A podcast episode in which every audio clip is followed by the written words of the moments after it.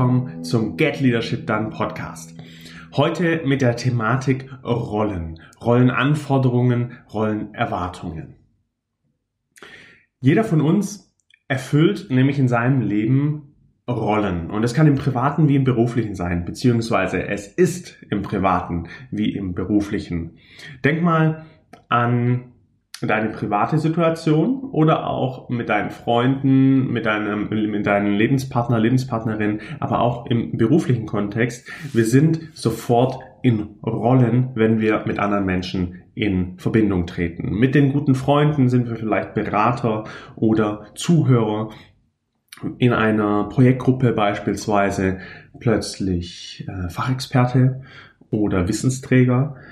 Und eben in der Rolle der Führungskraft haben wir ganz andere unterschiedliche Rollenbilder, die wir erfüllen sollten oder zumindest uns vorstellen sollten, welche Anforderungen denn da auf uns zukommen oder welche überhaupt an uns gerichtet werden, welche Erwartungen auch an uns gerichtet werden und wie wir diese Rollen ausfüllen möchten. Denn jede, je nach Rollenanforderungen können das unterschiedliche Dinge sein, je nach Situation, je, je nach Kontext.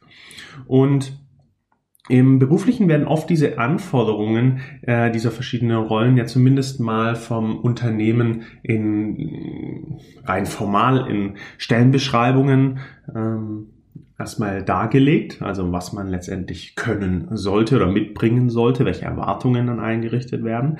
Aber selbst ähm, im Unternehmen, ähm, was nicht in den Stellenbeschreibungen steht, werden Erwartungen unterschwellig oftmals deutlich und kommen äh, und, und lösen oder haben Konfliktpotenzial. Wenn wir nämlich Erwartungen als aus äh, Sicht der Führungskraft an unsere Mitarbeiter nicht korrekt oder nicht offen äh, darlegen oder auch genauso andersrum, wenn Mitarbeiter mit dir als Führungskraft nicht Erwartungen teilen oder da ins Gespräch gehen, dann ist es oftmals so, dass wir aneinander geraten. Beste Beispiel dafür, ähm, du gibst deinem Mitarbeiter eine Aufgabe, ein Projekt, ähm, die er oder sie bis Ende der Woche erledigen soll. Und dann ähm, kommt dieser Tag, wo man mal in Rücksprache geht und die Inhalte oder die Erwartungen wurden nicht erfüllt. Die Erwartungen wurden nicht erfüllt. Und dann bin ich als Führungskraft sofort in der Rolle ähm, des Beraters oder auch wiederum des, des Fachmanns, um reinzuschauen, hey, ist, ist das passend, ist es nicht passend? Ähm, und schicke vielleicht meinen Mitarbeiter wieder zurück, um nochmal was nachzuarbeiten. Ähm, wenn wir das an, auf die Rollen bringen und uns auf die Rollen fokussieren und auf die Erwartungen, die damit einhergehen, dann sind wir, also wenn wir das zum Schluss bringen, ähm, sind wir abhängig von unseren Rollen, die uns zugewiesen werden, beziehungsweise in die wir automatisch reinkommen, im privaten Kontext wie auch im beruflichen. Und diese Rollenanforderungen, sei es eben sehr formal durch eine Stellenbeschreibung oder auch unterschwellige Erwartungen von unserem Vorgesetzten oder auch von unseren Mitarbeitern, ähm, die sind grundsätzlich erstmal sehr fix. Die sind sehr stabil. Wenn ich als Führungskraft in einem Unternehmen bin oder in einem Team, dann sind diese Erwartungen sehr stabil und die sind ziemlich festgefahren. Und das ist schon mal der erste Punkt. Über diese Erwartungen, über diese Anforderungen müssen wir sprechen. Da müssen wir in, in den Austausch gehen, damit Konflikte oder Konfliktpotenzial, Herausforderungspotenzial ähm, so gut als möglich verringert wird. Und jetzt kommt aber der zweite Step. Diese Anforderungen sind sehr fix, vor allem auch stellenbezogen oder wie gesagt von Menschen. Die Übernahme oder auch die Gestaltung dieser Rollen oder sogar das Nichtantreten das Ablehnen von manchen Erwartungen oder Rollenbilder, das ist unser Handlungsrahmen als Führungskraft. Und aus diesem Grund, aus diesem Grund ist ein Bewusstsein erstmal für diese Rollen und Rollenanforderungen ein wichtiges Thema in der Führung. Erstmal zu verstehen, wer erwartet was von mir und möchte ich dem Genüge tragen? Also möchte ich diese Rollenanforderungen noch ausfüllen oder diese Rollenerwartungen noch ausfüllen? Oder entscheide ich mich ganz bewusst dagegen? Und wie es im Privaten auch ist oder auch im Beruflichen, ähm, kannst du hier an diesem Punkt vielleicht auch mal äh, selber in dich reingehen und dir erstmal überlegen, welche Rollen, Anforderungen oder welche Rollen fühle ich denn überhaupt aus. Also es muss nicht, muss nicht nur bezogen erstmal auf die, auf die, auf die berufliche Situation sein. Leichter fällt es einem, erstmal im Privaten anzufangen. Ähm, sowas wie, wenn wir jetzt einen Familienvater nehmen, der ist also Vater als Rolle, der ist vielleicht Berater, der ist vielleicht ähm, Spielpartner, wenn es dann mit dem Kind auf den Fußballplatz geht oder auch ähm, Bespaßer, wenn es auf den Spielplatz geht. Ähm, er ist ähm, CFO, er kümmert sich um die Finanzen ähm, und so kommen Rollen immer mehr zusammen. Und das wäre vielleicht so der, das ist so der erste Tipp. Äh, mach dir mal deine ganzen Rollen bewusst. Schreib es einfach mal nieder, was dir alles so einfällt. Denn mit diesen Rollen und mit diesen Erwartungen, die wir ständig im Austausch stehen mit, mit unserer Umwelt, ähm, ist eng verbunden der Energiehaushalt und die Energie, die wir auch letztendlich am Tag zur Verfügung haben oder auch in unseren Rollen ausleben können. Wenn wir nämlich viele Rollen haben, die sehr energieziehend sind, also wir in Rollen gedrängt sind oder in Rollen handeln müssen, die uns gar nicht so liegen, die nicht so mit unseren Werten übereinstimmen, wo wir jedes Mal sehr viel Energie brauchen, uns zu überwinden, dort in dieser Rolle eine Entscheidung zu treffen, ähm, dann zieht es uns unglaublich Energie und dann haben wir weniger Energie zur Verfügung, um weitere Aktionen zu machen oder um vielleicht unsere Arbeit voranzubringen. Und genauso wie man das im Privaten machen kann, ist es natürlich auch im beruflichen Kontext als Führungskraft enorm wichtig, sich über die Rollen und über die Anforderungen der Rollen oder auch die Erwartungen der ähm, anderen Menschen in meinem Handlungsrahmen, von meinen Mitarbeitern, von meinen Stakeholdern, von meinen Kollegen, von meinen Vorgesetzten bewusst zu machen, um, um sich in diesem Handlungsrahmen, den wir als Führungskraft haben, gut zu bewegen. Und wie gesagt, das erste, der erste Step ist ein Bewusstsein dafür zu bekommen, so wie im Privaten kann ich das auch im Beruflichen anwenden. Und natürlich gibt es auch aus der, aus der Theorie so grundsätzliche Bilder, grundsätzliche Rollengefüge, die ähm, natürlich erforscht sind und niedergeschrieben wurden. Wir haben das mal reduziert, so gut es geht, fix gemacht auf sieben An Rollenanforderungen als Führungskraft. Und ähm, die möchte ich so äh, anschneiden und mal ein Bewusstsein auch dafür geben, die du auch sehr gut nutzen kannst, um mal deine Einschätzung über deine Rollenverteilung oder deine Rollenausfüllung ähm, im Arbeitskontext ähm, dir bewusst zu machen. Wie viel Prozent fülle ich denn davon beispielsweise aus? Und vor allem, wie sieht es aus mit dieser Energie? Bin ich da oft drin in dieser Rolle und fällt diese Rolle mir unglaublich leicht? Oder ist es eher eine Rolle, die ich ähm, nur mit hohem Energieaufwand betreibe? Und da ist es auch wichtig zu sagen, es ist nicht unbedingt notwendig, wenn ich eine Rolle nicht so gut ausfülle oder auch unglaublich ungerne tue, weil sie nicht in meiner, in meinem natürlichen Handling ist. Die Frage, die wir da uns oft stellen, ist, muss ich diese trainieren oder muss ich die öfter einnehmen? Es gibt nämlich mehrere Wege, auch solche Schwächen ähm, anders auszugleichen. Beispielsweise durch eine Stärke. Durch eine starke Rolle, die ich habe, kann ich eine schwächere Rolle beispielsweise umgehen oder zumindest vielleicht auch Experten aus meinem Team, aus meinem näheren Umkreis, aus meinem sozialen Gefüge im beruflichen Kontext, ähm, jemanden dazu berufen, jemanden an meine Seite zu stellen, der beispielsweise in Thema ABCDE als Fachmann oder Experte mir zur Seite steht, wenn ich beispielsweise in dem Themenkomplex nicht so viel Ahnung habe. Das mal so als Einführung. Ich möchte in die Rollen reingehen und zwar in die sieben, die wir kanalisiert haben aus sehr viel ähm, Theorie, aber auch aus der Praxis und möchte dir damit so einen Leitfaden geben, über welche Rollen du dir Gedanken machen kannst und auch vor allem, wie viel Energie du da reinbringst oder eben auch nicht. Denn so wie du deine Rolle ausfüllst, und so wie du dich auch entscheidest, deinen Handlungsspielrahmen in diesen fixen Rollen zu gestalten, das macht deine Führungspersönlichkeit aus. Und das wollen wir nach und nach herausbilden und das wollen wir nach und nach mehr ans Licht bringen, weil die Persönlichkeit, die am Ende dasteht, das ist das, was begeistert, was mitzieht, was uns bewegt. Und es geht gar nicht darum, alle Rollen perfekt auszufüllen, sondern ein Gespür dafür zu haben, was braucht es gerade und durch meine Persönlichkeit, meine Schwächen, durch beispielsweise andere Dinge auszugleichen ähm, oder meine Stärken sehr gut auch auszuspielen.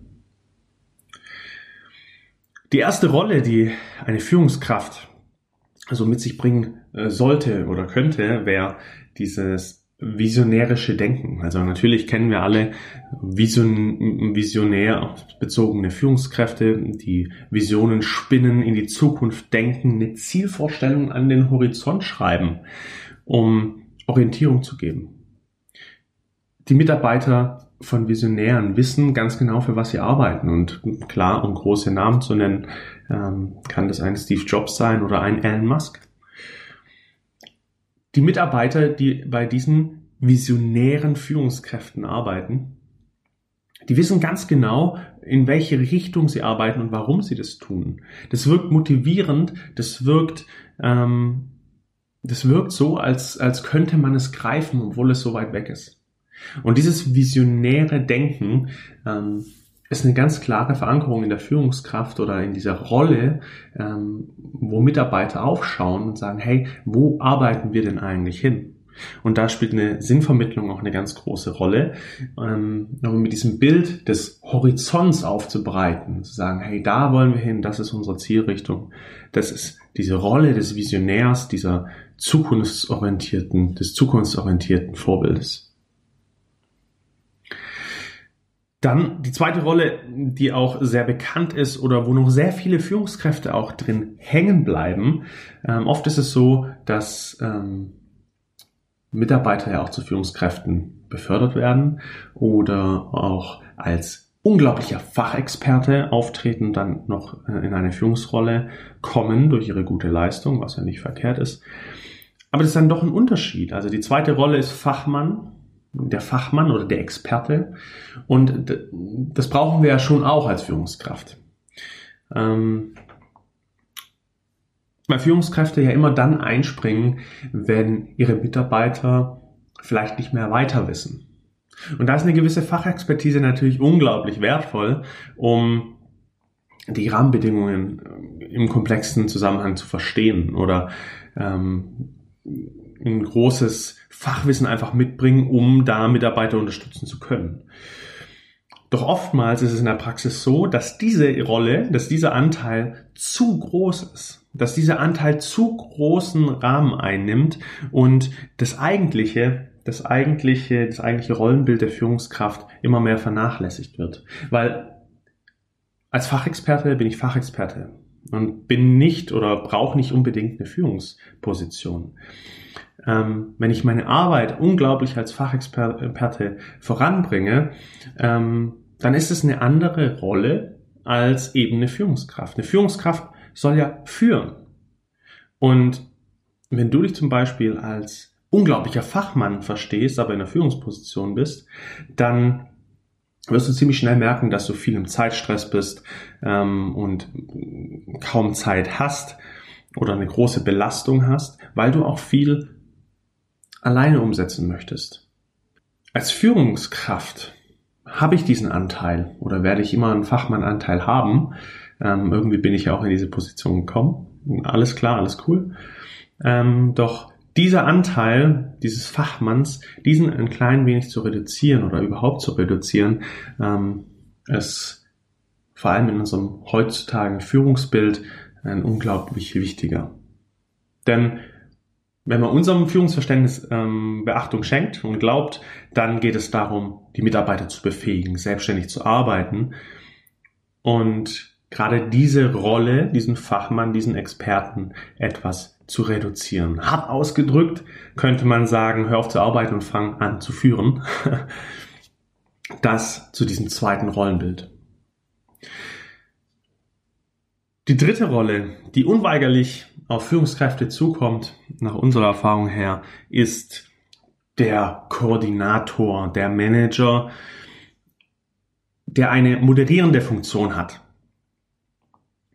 der sein Team koordiniert, stärkenorientiert einsetzt und dort hilft, wo eben Unterstützung benötigt wird. Und das hängt sehr stark eben mit diesem Stärken, Schwächen, mit dieser Stärken, Schwächen-Thematik zusammen, die ich jetzt auch in Bezug auf die Führungskraft schon angesprochen habe, äh, für sich selber klar zu machen, hey, wo liegen denn meine Stärken? Wo liegen denn meine Schwächen? Und wo brauche ich denn vielleicht eine unterstützende Hand auch in dieser Führungs- in der, bei mir als, als Führungsperson, wenn ich beispielsweise, wie gesagt, als Fachexperte in einem Thema nicht ganz so gut bin, ähm, wo kann ich da jemanden hinzuholen? Das ist ein, ist ein sehr strategischer Part, als Koordinator aufzutreten. Zu schauen, hey, wie steht meine, ich nenne es jetzt Fußballmannschaft, wie, wie ist diese Fußballmannschaft so gut aufgestellt, dass sie eben gewinnt, dass sie stärkenorientiert eingesetzt ist? Habe ich meinen Torwart auch wirklich im Tor? Oder ist er links vorne als Stürmer, weil er dort immer schon gespielt hat, aber eigentlich hat er seine Stärke im, im, im Tor? Das zu managen und zu koordinieren ist eine wesentliche Rollenanforderung für eine Führungskraft. Und Sam Walton hat mal gesagt, dass Mitarbeiter ihren Kunden genauso behandeln, wie sie selbst von ihrem Chef behandelt wurden. Und es stellt sich ungefähr schon nach 14 Tagen ein. Das heißt, das, so wie ich meine, meine Teammitglieder manage und koordiniere und aufstelle und auch so im Umgang bin mit ihnen, so werden auch meine Mitarbeiter mit ihren Kunden oder mit ihren Kollegen umgehen. Das führt uns natürlich zu genau der nächsten Rolle, dass der dass die Führungskraft eine unglaubliche Vorbildfunktion hat. Und die Führungskraft natürlich auch als Macher wahrgenommen wird. Eine Führungskraft muss letztendlich vorangehen und umsetzen, Dinge auch realisieren. Und das erfordert eine hohe Leistungsbereitschaft und Umsetzungswillen. Eine Führungskraft vereinbart Tätigkeitsinhalte mit, den, mit, mit seinen Mitarbeitern und zeigt aber auch eigenes Engagement um Ziele zu erreichen. Also voranzugehen. Walk the talk, Vorbild zu sein. Diese Vision, die er als Visionär in die Luft gemalt hat, auch selber einzustehen. Und egal, ob da Probleme oder Herausforderungen auftauchen, diese auch anzugehen und beispielsweise auch Quartalsziele zu machen. Halbjahresziele. Sich gegen sich selbstständig zu überprüfen, sich eigenständig zu prüfen, wo stehe ich gerade und wo bin ich in, in der Entwicklung und das auch auf die Mitarbeiter zu übertragen. Also letztendlich Erwartungen zu stellen, so auch im sozialen Gefüge, die auf die Führungskraft zukommen, aber auch, so, auch Erwartungen zu erfüllen und die im Vorhinein erstmal geklärt zu haben. Führungskräfte als Macher sind Entscheidungsträger, Leute, die Entscheidungen auch treffen. Und das ist eine wesentliche Komponente und ist auch, so wie wir es wahrnehmen, eine große, eine große Herausforderung, wirklich Entscheidungen zu treffen und voranzugehen, diesem visionären Bild zu folgen. Auch selber mal in die Presse zu springen, wenn es fürs Team oder auch für meine Abteilung wichtig ist sich selber da auch rauszunehmen, zu sagen, hey, das ist meine Rolle als Führungskraft da, voranzuschreiten und wirklich mal Tacheles zu reden. Die nächste Rolle ist der Teamentwickler und Integrator. Denn als Führungskraft bin ich auch hauptverantwortlich für mein Team. Natürlich sind die Menschen untereinander auch verantwortlich für ihre Beziehungen untereinander, doch als Führungskraft gebe ich ja Impulse rein in mein Team und muss gucken, dass mein Team funktioniert wie ein Trainer. Um wieder das Fußballbeispiel aufzunehmen, als Trainer gebe ich die wesentlichen Impulse rein, gebe ich die wesentlichen Leitbilder oder Leitsätze oder gemeinsam erarbeitete Leitsätze rein, die unser Team oder mein Team guiden, die es zusammenhält. Und auch zum Team werden lässt. Das alles nur den Teammitgliedern untereinander zu überlassen, wäre irgendwo wahrscheinlich fahrlässig. Denn der, der es zusammenhält, ist letztendlich der Trainer. Vielleicht gibt es eins, zwei Mitarbeiter, die da auch sehr einen großen Drang danach haben, ähm, die Gruppe zu einer Gemeinschaft zusammenzuschweißen. Und das ist sehr, sehr vorteilhaft. Wenn ich das aber nicht habe, dann bleibt es am Trainer letztendlich übrig. Und der Trainer entscheidet, die Führungskraft entscheidet, ähm, in welche Richtung es nachher geht. Vielleicht mal eine Teamentwicklungsmaßnahme zu machen. Oder auch bei Projekten oder Aufgaben Teams Teamkonstellationen so zusammenzustellen, dass sich die Teammitglieder ergänzen können oder gemeinsam wieder eine neue Kooperation, Koalition bilden können. Der Integrator und Teamentwickler. Die letzten zwei Rollen ist, ist einmal der Coach, der Förderer oder auch Personalentwickler, der erste Personalentwickler. Ähm, und die letzte Rolle ist der Lernende. Aber zuerst zum Coach, zum Förderer Personalentwickler. Ähm, diese Rolle ist sehr, sehr gehypt aktuell, beziehungsweise sehr, sehr im Fokus. Und Führungskräfte werden fast schon in diese Rolle sehr stark reingedrängt, dass sie als Coach, als Förderer auftreten sollen. Sie sollen soziale Kompetenzen mitbringen, um als Fragender ähm, den Mitarbeiter so zu entwickeln oder so in seiner eigenen Stärke zu unterstützen, dass er quasi ein Unternehmer im Unternehmen ist. Ein Unternehmer im Unternehmen ist. Dass er selbstständig Herausforderungen bearbeiten kann. Dass er selbstständig arbeitet und dass ich, dass ich mich als Führungskraft immer mehr redundant mache. Und der Riesenvorteil dieser Rolle ist, wenn ich das schaffe, mein komplettes Team so aufzustellen und so zu fördern, dass sie ihre Tätigkeit bestmöglich komplett alleine machen können und, die, und so Fähigkeiten freisetzt, dass sie einfach Weltklasse Spieler sind, Fußballspieler sind beispielsweise, dann kommt mein Erfolg, meine Vision immer näher. Immer mit der Gefahr natürlich auch, dass ich Mitarbeiter verliere oder dass auch manche ähm, das Unternehmen wechseln. Aber selbst das ist nicht schlimm. Als Führungskraft habe ich die Rolle, meine Mitarbeiter so gut als möglich aufzustellen. Für mein Team, für mein Ziel, für meine Arbeit, für mein Unternehmen.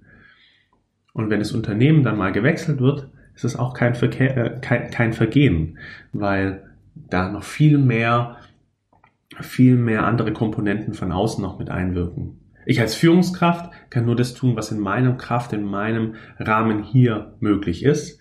Und wenn ich als Führungskraft gut auftrete, visionär das Bild male, voranschreite, Macher bin, soziale Bindungen eingehe, dann muss ich eigentlich auch keine Angst haben, dass ein Teammitglied mein Unternehmen verlässt. Als letzte Rolle, die wir definieren, ist die Führungskraft als Lernender. Und die finde ich persönlich als, als wesentlichen Faktor, denn selbst wenn ich in einer Führungsposition angekommen bin, dann bin ich nicht perfekt. Ich bin selbst immer noch kontinu kontinuierlich Lernender. Nur weil ich eine verantwortliche, verantwortungsvolle Position habe, heißt es nicht, dass ich alles wissen muss oder dass ich alles erstmal entscheiden muss oder dass ich erstmal ähm, nicht mich zurückziehen darf und auch Rat von außen einholen darf oder mich nochmal einlesen darf. Nur weil ich diese Rolle habe, heißt es nicht, ich muss perfekt sein. Ich als Führungskraft bin gleich, gleichzeitig Lernender und das auch zu leben, das auch zu zeigen im Team oder auch im Bezug auf die Führungskraft, die eigene Führungskraft oder auf die Sparing-Partner oder auch auf die Kunden. Wenn ich jemand habe, der seit 30 Jahren in seinem Job als Experte super gut ist und ich als Führungskraft bin, das aber nur seit fünf Jahren mache bisher, dann kann es sehr gut sein und dann ist es unglaublich wertvoll, diesen Experten als Experten hinzuzuziehen, in manchen Entscheidungen sogar, oder mich da auch beraten zu lassen. Und da sich als Lernender zu verstehen und als nicht als perfekter, als perfektes Oberhaupt ist ein, eine wesentliche Rolle und ein wesentlicher Beitrag, den ich auch ins Team als Führungskraft wieder reingeben kann, ähm, was auf die anderen Rollen mit einspielt und auf die Teamentwicklung einspielt, auf die Beziehung, auf das soziale Gefüge und so das Team wachsen lässt. Das sind mal die sieben Rollen, die wir definieren, die wir als Erwartungsbilder zusammengefasst haben. Und nimm dir gerne diese Rollen und überleg dir mal, hey, Wie viel erfülle ich denn davon? Gibt es die denn bei mir überhaupt? Welche gibt es zusätzlich bei mir in meinem Arbeitsumfeld? Und vor allem, was saugt mir sehr viel Energie? Was gibt mir unglaublich Energie? Und wie kann ich die vielleicht auch kompensieren oder ähm, weiter ausbauen? Und zum Schluss gibt es äh, oder haben wir so ein, ein, ein kleines Sprichwort oder einen kleinen Gedanken, Gedankenanstoß, ähm, den wir gerne mitgeben. Und unser Führungsverständnis geht davon aus, dass das übergeordnete Ziel eines echten Leaders, einer echten guten Führungskraft ist, sich überflüssig zu machen. Und wenn wir das in so ein Ranking aufbauen, dann würden wir beschreiben, dass der schlechteste Führer, der schlechteste Leader, der ist, den man hasst. Ja. Wenn man seine Führungskraft hasst, dann kommt irgendwann der Punkt, wo ich gegebenenfalls das Unternehmen verlasse. Oder hm, keine Lust mehr habe zu arbeiten oder ähm, nur noch in Angst lebe und denke, ey, was ist das für ein Mensch? Der nächstbeste ist den, den man fürchtet. Also derjenige, der vielleicht droht oder der immer Ziele setzt und mit dem erhobenen Zeigefinger um die Ecke kommt. Der zweitbeste ist schon der, der geehrt und gepriesen wird. Ah, das ist so ein großes Vorbild, das ist so ein ähm, toller Führer, so ein großer Leader, ohne den würde es niemals gehen. Aber der beste und der beste Leader ist der, dessen Existenz nicht bemerkt wird. Da sagt das Team am Schluss der Arbeit oder am Schluss des Projektes, Mensch, das haben wir als Team geschafft, das haben wir ganz alleine gepackt. Und mit diesem Gedanken Anstoß zu den Rollen und zu den Erwartungen, die tagtäglich auf uns einströmen, möchte ich dich gerne in Gedanken alleine lassen. Nimm das mit, geh in Reflexion, Überleg dir, was für Rollen, was für Rollenerwartungen nimmst du täglich ein, ähm, passt es für dich, welche ziehen dir Energie, welche geben dir Energie und give it a try. In diesem Sinne, peace and out.